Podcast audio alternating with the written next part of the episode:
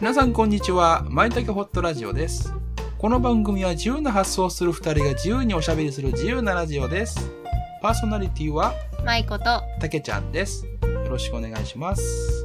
ろしくお願いします皆さんこんばんは私まいこはマインドセラピストとしてカウンセリングやコーチングを行っています心の奥にある本音を一緒に探しながら心の傷やあらゆる悩みを克服するためのサポートをしていますよろしくお願いします私、たけちゃんはアダルトチルドレン、毒親の悩みを中心にカウンセリングを行っております。複雑に絡まった思考や感情をほどいていって楽になる、そして元気になるお時間をご提供しております。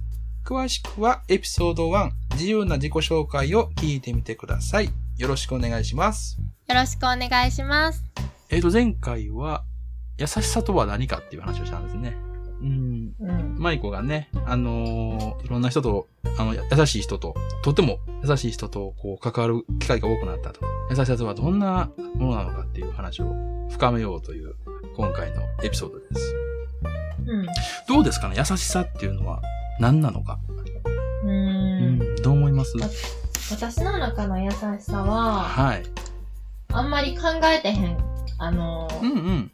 損得感情うもん。なんかその後の展開とかも考えてなくうて、ん、そうやなんかね。その人を思いやってできるうん。言葉とか行動とか、うん。その人に集中してるうん。時にうん。なんかできることが優しさって感じがする。なるほどね。目の前にいる人に集中した時に優しさが出るという感じなのかな。うん。うん。なるほどね。そこには損得、損得感情もない。そう。で、うん。今喋ってて思ったのが、優しさってう、ん。そのしてる方じゃなくて受け取った側から生まれるもんなんやなって感じたな。そうやね。その通りだと思います。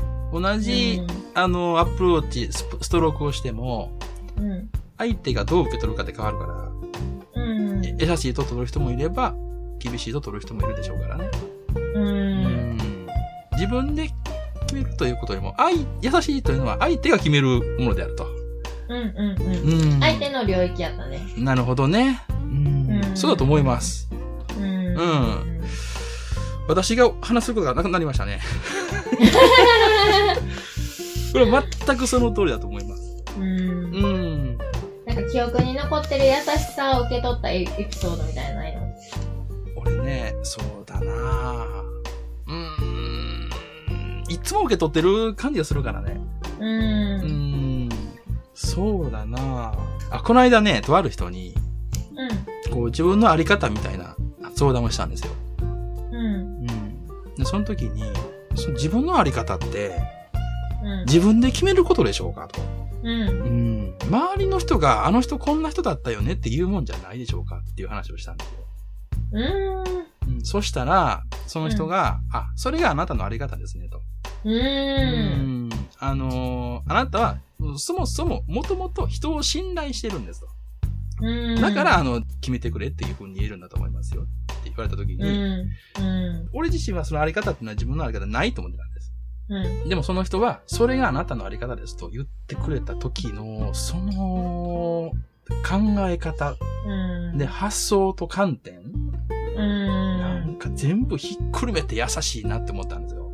ああ、確かに。うーん、そんな風に言ってくれる人いなかったっていうね。うん。うん。で、その観点がや優しいじゃないですか。うん。うん。うん。それがあなたですよっていうね、あり方としていいと思いますって言うだけで、 もう頭が下がりますって言うだけで。ほんまやうーな。ん。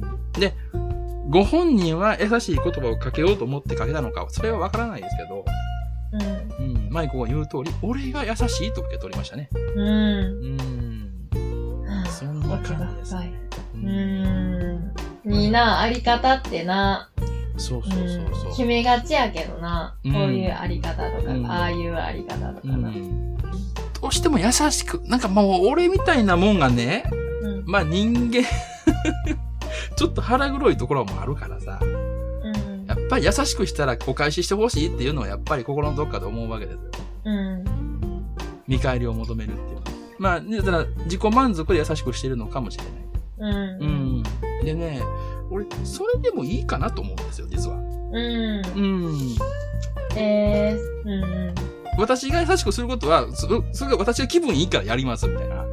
うんうん。そういったものも、確かに優しさであるし、うんなんで、まあ自分の領域にしちゃってもいいかな、っていうふうに思うう。うんん。まあ相手の領域にするのも全然 OK だし、うん自分の領域にしちゃってもいいかもしれないな。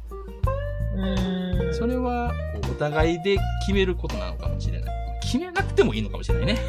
うんうん。そうやな優しく優しくされたって感じた時に自分が優しくできるっていうんじゃなくてうん。なんか一回その相手がどうかはちょっと置いておいてうん。うん。自分がその人のことを大切で好きやってうん。なんかやりたいなとかうん喜んでくれるかなって思う行動うん。